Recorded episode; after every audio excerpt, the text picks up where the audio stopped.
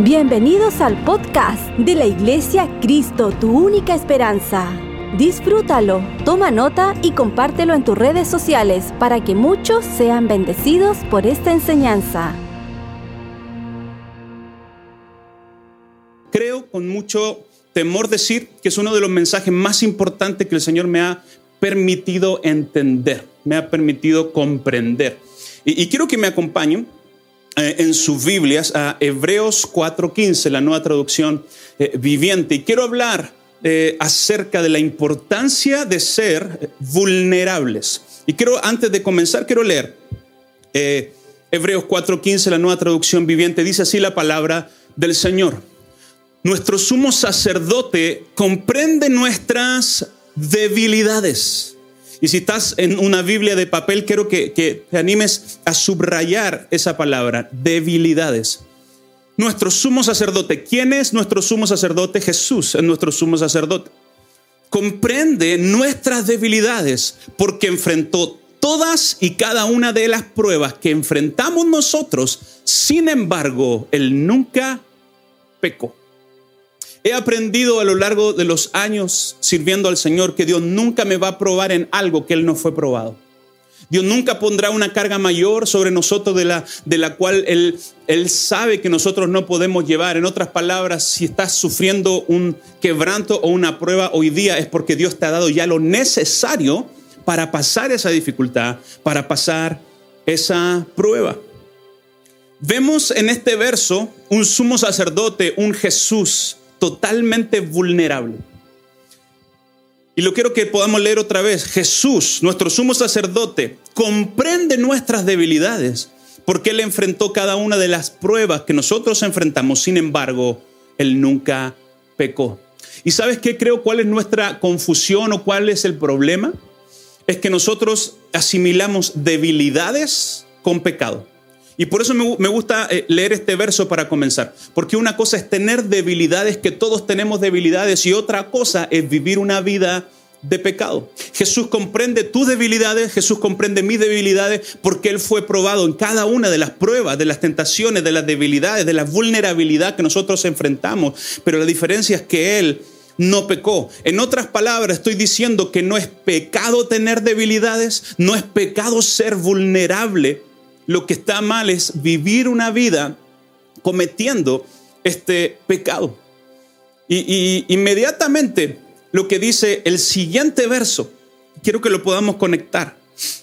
E, entendiendo que Dios nos hace consciente de nuestras debilidades. De hecho, mi mensaje hoy se llama vulnerablemente libres. Creo que una de las claves para vivir una vida de libertad en Cristo es ser vulnerables. Y el problema es, mi hermano, mi hermana, es que no, nos han enseñado a no ser vulnerables. Nos han enseñado a que los hombres no lloran, nos han enseñado a que tenemos que aguantar las pruebas, nos han enseñado que tenemos que, que, aguantarnos el, llanto y, ir hacia adelante y tratar de que todo esté bien. Pero ya entendiendo que Dios, nuestro sumo sacerdote, comprende tu debilidad, comprende mi debilidad porque él mismo fue una persona que tuvo debilidades pero nunca pecó. El siguiente verso es tremendo, dice, así que Hebreos 4:16, la nueva traducción viviente. Así que acerquémonos con toda confianza al trono de la gracia de nuestro Dios. Allí recibiremos su, misericordia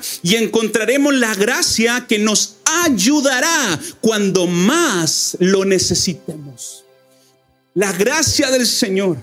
El trono de Dios no simplemente está abierto para la santidad el trono de Dios está abierto para cuando tú y yo más lo necesitamos.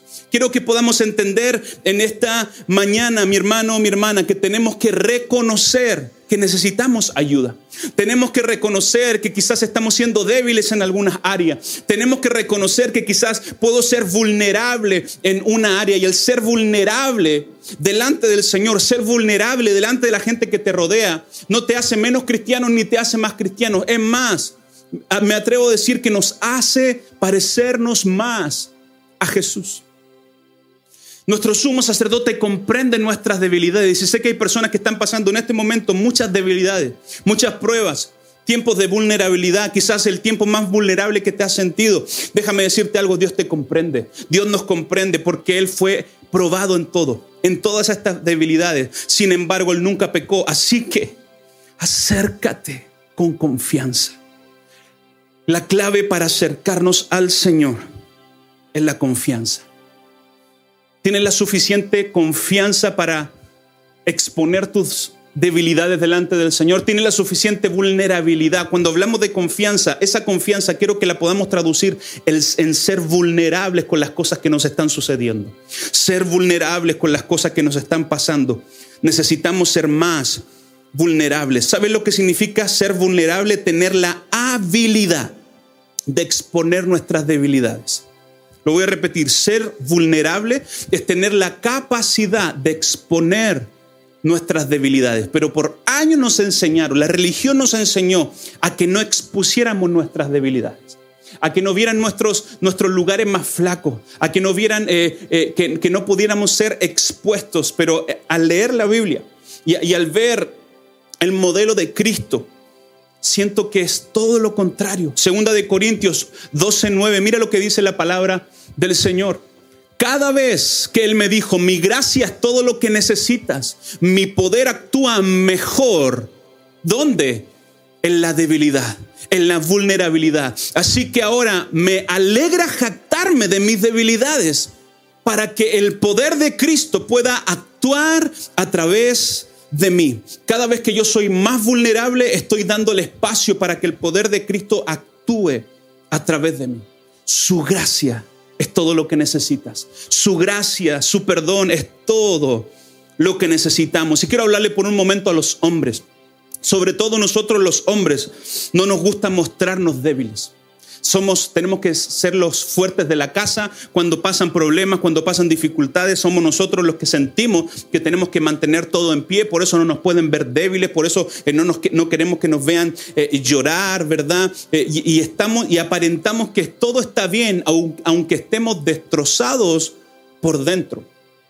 Los hombres amamos hablar de nuestras victorias, pero no nos gusta hablar de nuestras debilidades. Y lo que quiero que podamos ver a través de la palabra del Señor es que tu victoria está en tu vulnerabilidad. Tu victoria está en la capacidad de ser expuesto y de ser transparente con tus debilidades. Y, hablando de Jesús, quiero que podamos leer una historia de Jesús donde Él se mostró vulnerable con sus amigos. Mateo 26, verso 36, dice así la palabra del Señor. Luego fue Jesús con sus discípulos a un lugar llamado Getsemaní y les dijo, siéntense aquí mientras voy más allá a orar. En otras palabras, Jesús se llevó a sus tres amigos a que lo ayudaran a orar. Verso siguiente, dice la palabra, se llevó a Pedro y a los dos hijos de Zebedeo y comenzó a sentirse, escúcheme bien, triste y angustiado.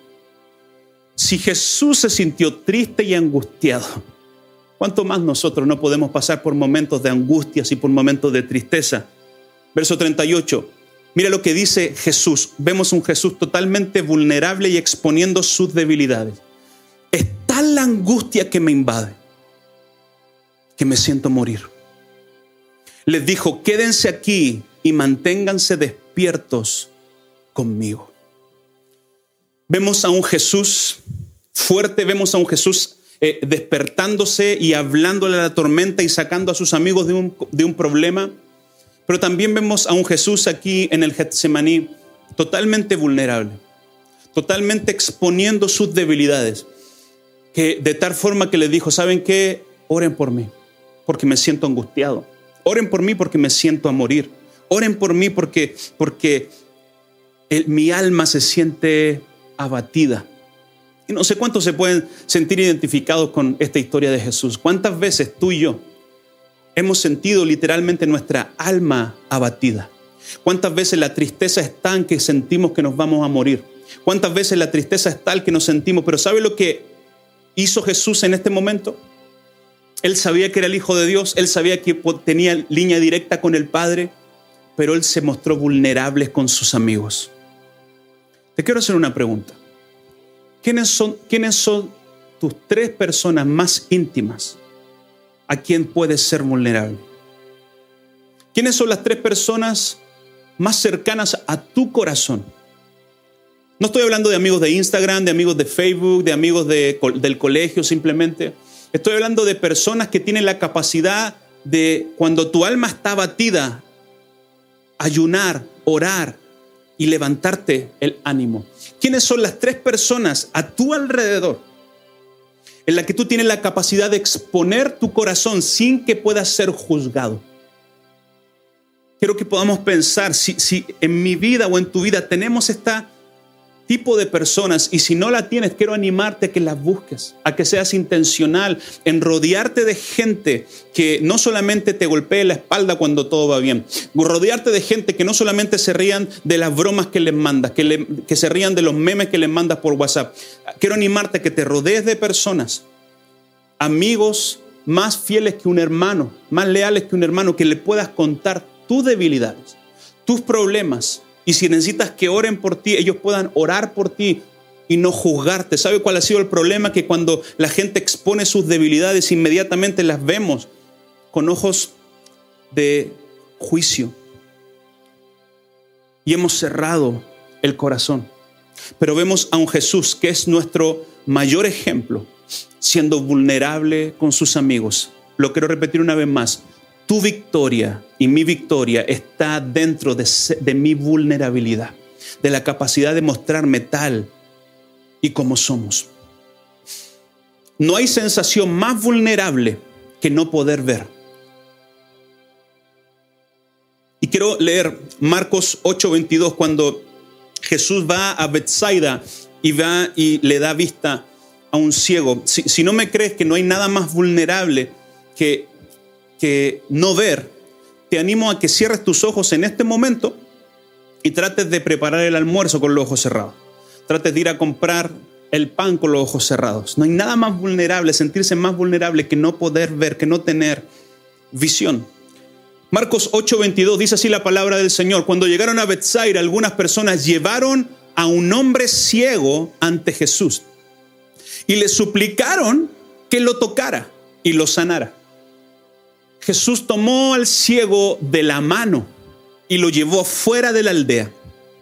Luego escupió en los ojos del hombre, puso su mano sobre él y le preguntó, ¿puedes ver algo ahora? El hombre miró a su alrededor y dijo, sí, veo algunas personas, pero no puedo verlas con claridad. Parecen árboles que caminan.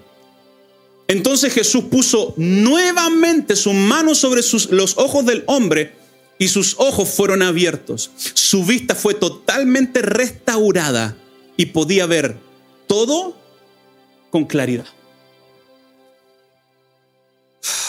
Me encanta esta historia porque vemos a un Jesús con el mismo corazón de tocar a las personas, de sanar a las personas, pero vemos a un hombre que tenía una debilidad, que tenía una enfermedad, que tenía un, una vulnerabilidad. Pero cuando se topa con Jesús, él fue, escúcheme bien esto, fue más vulnerable que aún su enfermedad. ¿Sabe por qué? Porque yo veo muchas cosas aquí. Primero veo que el milagro no comenzó cuando él se, se, llegó a Jesús. El milagro no comenzó ni el milagro fue hecho cuando él simplemente se topó con Jesús, sino que el milagro comenzó cuando sus amigos guiaron a este hombre ciego a Jesús. Cuando esta persona se mostró vulnerable con sus amigos, dice que algunas personas llevaron a este hombre a Jesús. Me atrevo a decir que eran sus amigos más cercanos, que ya no aguantaban verlo ciego. Ellos estaban diciendo, ¿saben qué? Yo encontré, yo sé que viene el Nazareno y dicen que esta persona hace milagros, dice que esta persona toca a las personas y son sanas. Por eso dice, ¿qué te parece si te llevamos a Jesús? La Biblia no dice que este hombre era ciego de nacimiento. Y si entendemos el contexto y si entendemos el verso, que él dice, veo, veo, pero no veo con claridad porque veo hombres que parecen árboles. Ese que parecen árboles significa que él ya había visto un árbol por primera vez. Pero dicen que estos amigos trajeron a Jesús. al ciego. Tu función y mi función no es hacer milagros, esa es la función de Jesús, pero mi labor es guiar a las personas a un ambiente de sanidad, guiar a las personas Jesús. Yo he escuchado muchos testimonios que dicen cuando me encontré con Jesús, cuando encontré a Jesús, hermano, Jesús nunca se perdió. Es Él que nos encontró a nosotros. Es Él que nos salió al encuentro a nosotros. Es Jesús el que estaba creando todas, moviendo todas estas piezas para encontrarse con este ciego y poder sanarlo. Nuestra labor no es hacer milagros, es la labor de Jesús. Pero tu labor y mi labor es guiarlos hacia Jesús. Guiarlos hacia un ambiente de sanidad. Y me encanta la fe de esta gente que dice, Señor, solamente tócalo no le dijo sánalo, le dijo tócalo porque sabemos que un toque tuyo basta para sanar la herida. Un toque tuyo basta para sanar la enfermedad. Y me encanta que Jesús, el primer toque, no le, no le toca los ojos. El primer toque de Jesús no fue simplemente poner la mano sobre sus ojos para que él sanara. El primer toque de Jesús fue tomarlo de la mano y guiarlo. Me encantaría decir que Jesús te va a sanar con un toque. Me encantaría decirte que Jesús te va a sanar de la noche a la mañana, pero muchas veces lo que Jesús hace en nuestra vida es tomarnos de la mano y guiarnos en el proceso de sanidad. Es tomarnos de la mano y guiarnos en el proceso de restauración. Al final del verso dice que este hombre le fue restaurada su vista y pudo ver completamente con con claridad, pero el primer toque de Jesús. Si vemos en esta historia, hubieron tres toques. El primer toque le toma la mano y lo guió. Y dice que lo sacó de la aldea. ¿Por qué lo sacó de la aldea? Me pregunto. La ciudad se llamaba Bethsaida. Jesús pocas veces se enojaba con algo. Jesús pocas veces eh, mostraba su enojo, ¿verdad? Pero dice la palabra del Señor en el Nuevo Testamento que Jesús denunció algunas ciudades por su incredulidad. Dentro de ellas estaba Corazín, Capernaum, y dentro de ellas estaba Bethsaida por la dureza de su corazón y por la incredulidad. Por eso Jesús tomó de la mano al ciego y le dijo, si te voy a sanar, no te voy a sanar aquí, te tengo que sacar de la aldea. En otras palabras, Jesús le estaba diciendo, si te voy a sanar, te tengo que sacar de este ambiente de incredulidad. En otras palabras, Jesús estaba tomando la mano del ciego y le dice, te voy a guiar a una nueva etapa en tu vida, voy a restaurar tu vista, pero primero tengo que sacarte de tu aldea porque tu aldea está afectando tu visión. Porque tu aldea está afectando la capacidad de que yo pueda sanarte, porque hay incredulidad, porque hay dureza en el corazón y quizás estás orando, Señor, ¿por qué no soy sanado? ¿Por qué mi hijo no es sanado? ¿Por qué mi esposa no es sanada? Lo único que puedo decirte de parte del Señor que Dios te está tomando de la mano y te está guiando en este proceso de sanidad. Él te está tomando de la mano y te está guiando en este proceso de restauración. ¿Sabes lo que pasa? Es que para que Dios te sane tiene que haber el ambiente correcto. ¿Sabes lo que sucede? Que para que Dios te sane tiene que haber el ambiente preciso para sanidad. Dios responde a la expectativa. Dios responde a la expectativa de fe. Yo hablaba de esto la semana pasada. Si nada esperas, nunca nada va a pasar. Pero si esperamos en medio de la frustración, lleno de expectativas, Dios va a transformar tu frustración en un milagro poderoso. Imagínate este escenario. Los amigos del ciego trayendo a esta persona, a Jesús, y le dijeron, solamente tócalo y va a sanar. Entonces inmediatamente ellos cuando Jesús le toma la mano pensaron que Dios lo iba a sanar. Pero Dios no lo sanó inmediatamente. Él tomó de la mano y lo guió hacia afuera a un proceso de restauración. Y aquí viene lo importante y aquí viene la parte más fundamental de este mensaje. Todavía me quedan algunos minutos.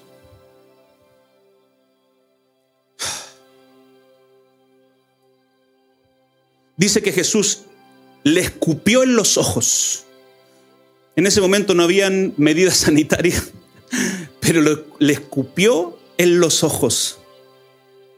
Yo no sé tú, pero yo, yo prefiero vivir una incomodidad a vivir una vida ciego.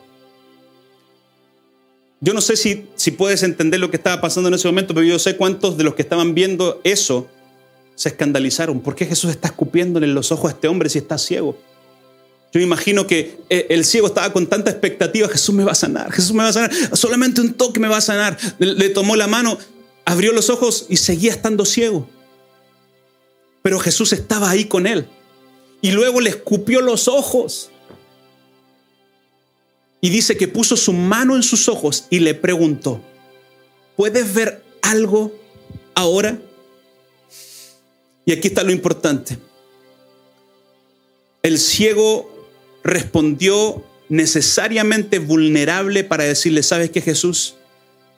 Es, cierto que, es cierto que estoy sintiendo tu mano, estoy sintiendo tu toque, pero no estoy viendo con claridad.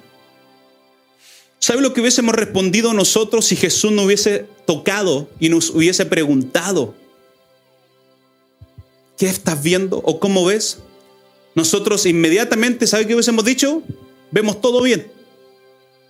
Vemos, aunque estemos viendo borroso, hubiésemos dicho, vemos todo bien. Y por eso quiero compartir este mensaje, porque muchas veces tu vida y en mi vida está borrosa, pero nosotros queremos aparentar que está todo bien.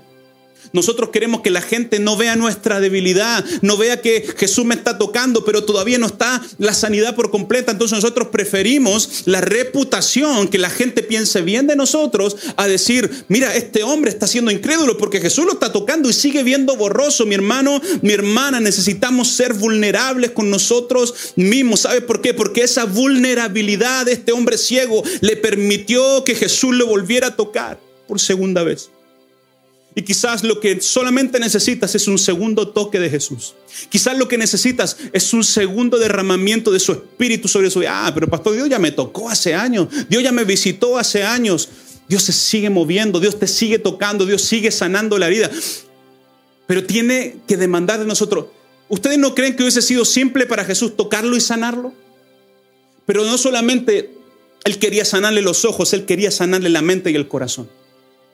Por eso le preguntó, ¿qué ves? ¿Qué estás viendo? Y él está diciendo, sí, puedo ver, pero no puedo ver con claridad. Veo a hombres que parecen árboles. Veo como árboles moverse. En otras palabras, él no se conformaba con ver borroso, él quería ver con claridad. Y quiero animarte, mi hermano, mi hermana, no sé qué es el quebranto que estás pasando, no sé cuál es la debilidad que estás pasando, pero te invito a que seas vulnerable con lo que te está pasando. Hay personas a tu alrededor que pueden escucharte, que pueden darte un consejo. Como siempre lo decimos, tenemos un equipo de pastores que pueden aconsejarte, que pueden hablar contigo y que pueden permitir. En otras palabras, en esta iglesia queremos crear un ambiente donde tú puedas ser vulnerable. ¿Sabe por qué la gente no puede ser vulnerable? Porque hemos construido ambientes de juicio donde si sabemos que decimos algo o me van a bajar del coro o me van a eh, sacar de este, de este puesto y hemos amado más el servir en un lugar que ser vulnerables con nosotros mismos. Hemos amado más la apariencia de la gente que la integridad delante del Señor. Mi hermano, basta ya de vivir engañándonos. Necesitamos ser vulnerables. Necesitamos exponer nuestras debilidades frente a nuestros amigos, frente a nuestros pastores, frente a nuestros líderes, frente al Señor y decirle, Señor, sé que tu toque, sé que es tu mano, siento tu mano en mis ojos, pero no estoy viendo con claridad. Es tu mano en mis ojos, pero, pero no estoy viendo el milagro ocurrir como yo lo quiero. Pero gloria a Dios porque este hombre no se conformó con ser borroso, con ver borroso, sino que fue vulnerable con Jesús, fue sincero con Jesús y le dijo, Jesús, Sí estoy viendo, pero yo creo que podría ver mejor. Sí estoy viendo, pero no estoy viendo con claridad. Y esa vulnerabilidad lo habilitó para que Jesús lo tocara otra vez. ¿Sabes qué? Jesús no se escandaliza con nuestras debilidades. Jesús no se escandaliza con los problemas que no podemos resolver. Jesús no se escandaliza con una familia disfuncional. Lo único que Él quiere es que podamos ser vulnerables delante de Él primero, delante de las personas que nos están rodeando y modelar una cultura de vulnerabilidad. Hemos modelado una cultura de simplemente ponerle el hombro a todo. Como hombres hemos modelado una cultura donde nos no aguantamos todo cuando chicos pasaban cosas en nuestra casa y lo aguantábamos y no lo comentábamos con nadie y no hablábamos con nadie y, en, vez, de llorar y en vez de, de resolver el problema, lo aguantábamos, lo aguantábamos, lo aguantábamos y estuvimos 18 años, tuvimos 25 años de nuestra vida comiéndonos situaciones sin exponerla y después nos casamos y la esposa nos dice, no te comunicas mucho tú, ¿eh? Si es que he estado 25 años aguantándome cosas, pero para eso Dios te conectó con una mujer. No simplemente para procrear, no simplemente para disfrutar, no simplemente para ir a comer rico. Dios te, conectó con una mujer, con la mujer de tu vida, para poder ser vulnerable con ella, para poder exponer tus problemas con ella y para que puedas ser sanado. Nuestra victoria está en medio de nuestra vulnerabilidad. El segundo toque de Jesús está dispuesto para nosotros. Lo único que Él está esperando de nosotros es que seamos sinceros. Todos anhelamos un segundo toque de Jesús, pero nadie quiere ser sincero con nuestras debilidades. Nos encanta contar las ganadas, pero nadie sube una foto a Instagram de una perdida. Y es que nuestras victorias y nuestras derrotas nos han permitido estar en el lugar en donde estamos. Necesitamos ser vulnerables.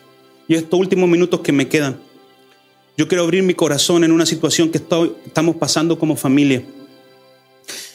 finales del 2019, perdón, finales del 2020 y principio de este año han sido los meses más vulnerables que hemos vivido nosotros como familia. Y cuando hablo de familia estoy hablando de mi esposa y de mis hijos, no de toda mi familia.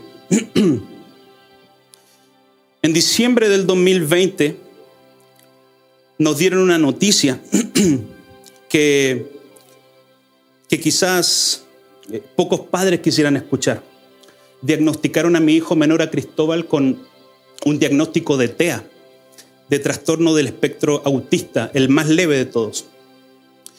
Pero eso causó una, un choque en nuestras emociones, un, choque aún en nuestra, en nuestra forma de, ver a la gente. Y literalmente fue como un, balde de, agua fría. Eh, en ese momento no teníamos ninguna información de lo que eso trataba, teníamos mucha ignorancia. Gracias al Señor hoy día el Señor nos ha permitido conectarnos con gente que nos está ayudando en este proceso y, entendemos que no es algo tan grave como lo que se ve. Gracias al Señor eh, eh, en Cristóbal es casi imperceptible eh, este espectro y como lo detectamos a tiempo, con las terapias necesarias y con la ayuda del Señor, sabemos que esto va a pasar en un tiempo más.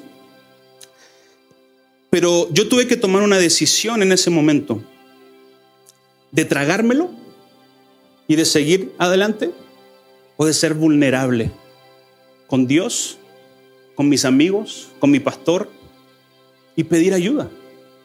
No solamente Cristóbal tuvo que someterse a, terapias que lo está haciendo hasta el día de hoy, nosotros tuvimos que ir al, psicólogo, yo tuve que pedir eh, consejería, yo tuve que pedir un tiempo de, sabático y, buscar al Señor en esta situación.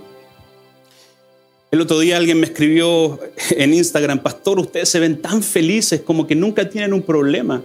Y yo le decía, si usted supiera las batallas que nosotros sufrimos, pero que nadie sabe. ¿Y quién aconseja al pastor? ¿Y quién le da una palabra de ánimo al pastor? Entonces fue el momento más difícil de nuestras vidas.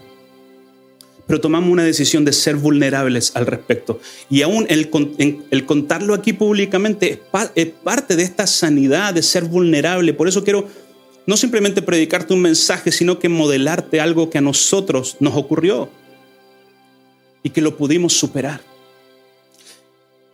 Y en ese tiempo, en los momentos más difíciles de mi vida, el Señor me regaló estos versos.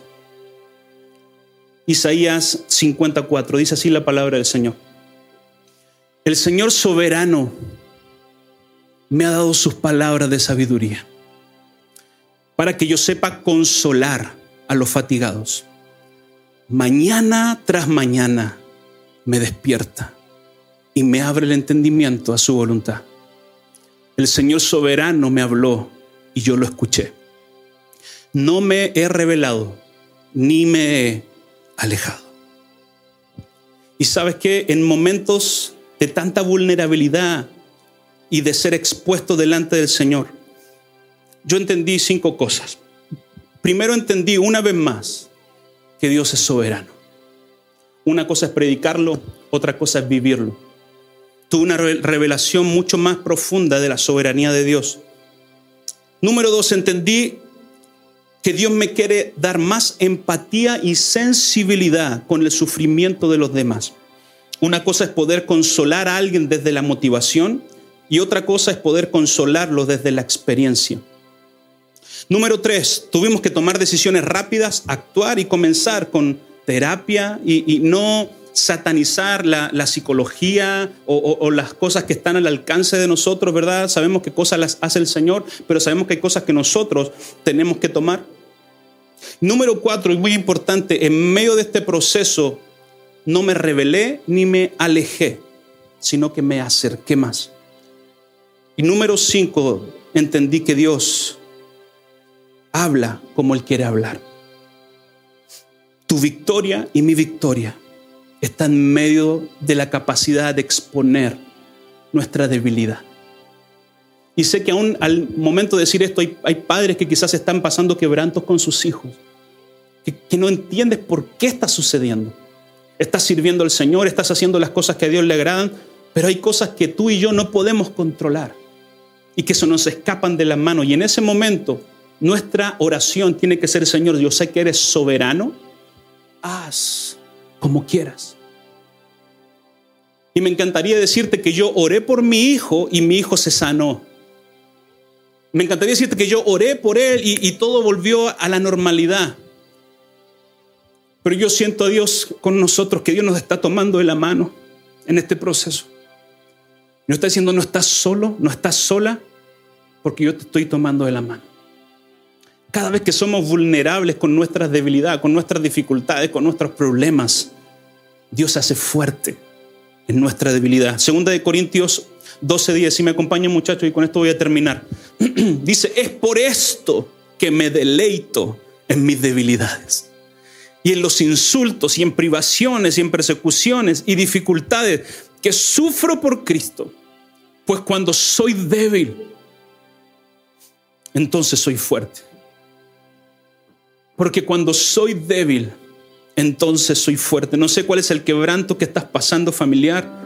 No sé cuál es la debilidad que te está acongojando hoy día. Pero quiero que profetices esto conmigo. Cuando soy débil, entonces soy fuerte. En medio de la debilidad, en medio de la vulnerabilidad, hay victoria de Cristo. Hay victoria en medio del proceso. Que este proceso no te aleje, que este proceso no te haga enojarte con Dios, que este proceso no te haga renegar contra Dios, sino que este proceso lo puedas entender que Dios te sigue hablando y que Él te quiere hablar a través de este proceso. Dios nos ha llamado a poder animar a los angustiados de corazón, a declarar el año agradable del Señor, el año de la buena voluntad del Señor.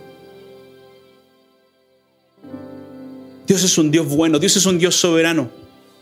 Todos pasamos dificultades. Tú pasas dificultad, nosotros pasamos dificultad.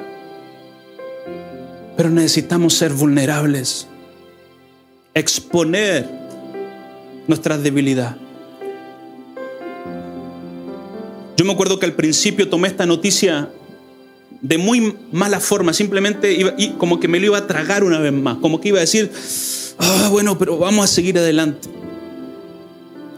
Pero hubo un momento que tuve que me acuerdo ir a la oficina con, mi papá y con mi hermano y tirarme a llorar con ellos un rato. Y decirle, no entiendo por qué está pasando, pero sé que puedo ver a Dios en medio de este proceso. Luego me fui con algunos amigos y, simplemente el contarlo, el, el sentirnos abrazados, fue sanidad para nosotros. No sé cuál es el quebranto que estás pasando con tu hijo, con tu hija. Lo único que sé es que Dios te está tomando de la mano para sacarte de ese proceso para sacarte de ese momento de frustración y decir, no sé qué está pasando. pero sigo confiando en ti, sigo creyendo en tus promesas, sigo creyendo que eres un Dios bueno, que eres un Dios justo. Tu victoria está en medio de tu vulnerabilidad.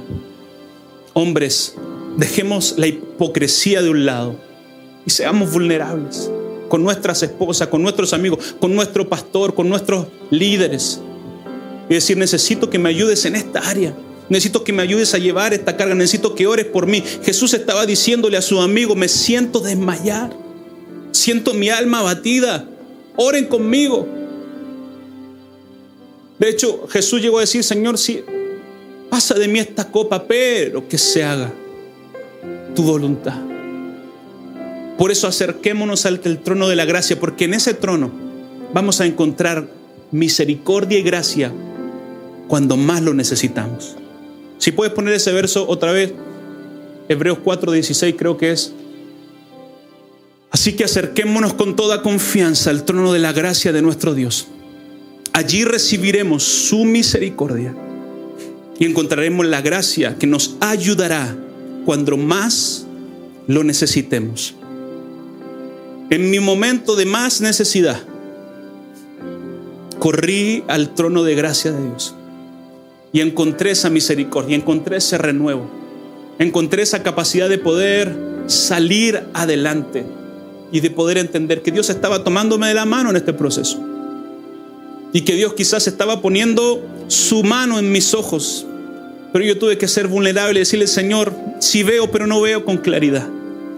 Cuando ese hombre dijo, Señor, veo hombres que parecen árboles, no veo claramente, Jesús volvió a tocarlo. Y yo oro esta mañana para que un segundo toque de Jesús venga sobre tu casa, venga sobre tu hijo, venga sobre tu familia, venga sobre el quebranto que estás pasando y puedas ver a Dios en medio del proceso, puedas ver a Dios en medio del el quebranto en el que estás pasando. Mi iglesia amada, levanta tus manos al cielo y déjate sanar por el Señor, déjate tocar por Jesús.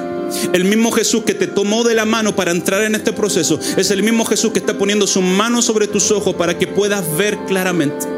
Es el mismo Jesús que te está sacando de esa aldea, de ese, de ese lugar de incredulidad, para que cuando veas por primera vez puedas ver rostros de expectativa y de fe, no rostros de duda. Oh, gracias Señor. Levanta tus manos al cielo. La presencia del Señor está aquí esta mañana. Recíbela. Oh, recíbela como un río de gracia que fluye. Un río de misericordia. Vamos, recíbela, recíbela. Él te quiere tocar. Él te quiere tocar. Él te quiere sanar. Oh, Jesús. Precioso Espíritu Santo. Precioso, precioso. me ha tocado, sí me ha tocado.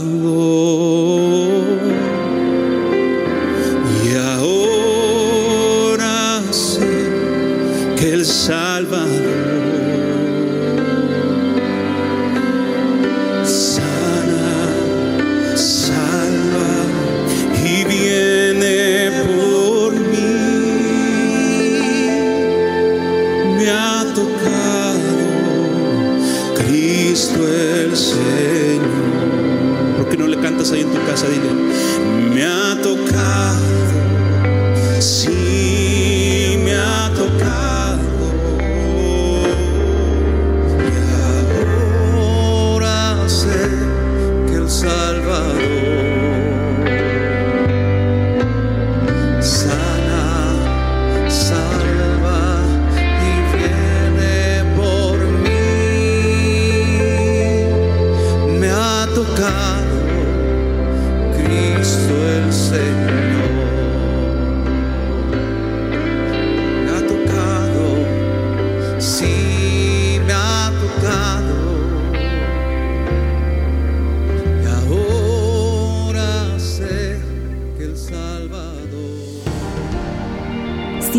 enseñanza fue de ayuda para tu vida, coméntanos en nuestras redes sociales de la Iglesia Cristo, tu única esperanza. Gracias por conectar con nosotros. Recuerda suscribirte.